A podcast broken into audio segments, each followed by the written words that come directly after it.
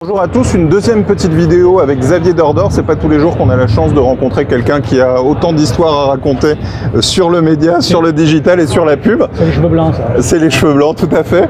Euh, on a parlé en introduction de notre conversation, tu m'as demandé pourquoi 1 minute 30 euh, comme nom d'agence et je t'ai répondu c'est le temps d'attention digitale. Et là tu m'as parlé de Shannon et de la mémorisation qui est le carré de l'attention. Euh, bah, J'aimerais que tu m'expliques un peu plus tout ça euh, pour, euh, pour nous. Alors, il mélange un peu tout. Et bon, euh, ce qui est vrai, c'est qu'aujourd'hui, tout le monde redécouvre l'attention, d'accord, euh, comme une valeur fondamentale, d'accord. Euh, le premier, ça avait été la part du cerveau disponible, TF1, il y a quelques années. Et puis aujourd'hui, vous avez vu Patino sur un bouquin là-dessus, sur la- sur l'attention du poisson rouge. Bon, Euh, c'est vrai qu'on est entré dans un marché de. Et ce qui me fait, ce qui m'amuse, c'est que il y a 25 ans ou 30 ans ou même 40 ans, on a travaillé en média planning les uns et les autres sur euh, ces notions de mémorisation et d'attention.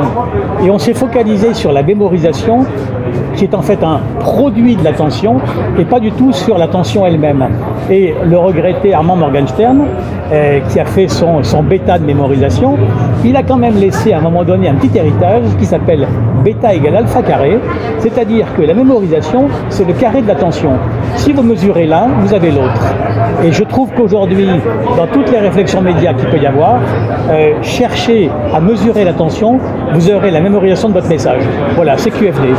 Super intéressant, merci à toi.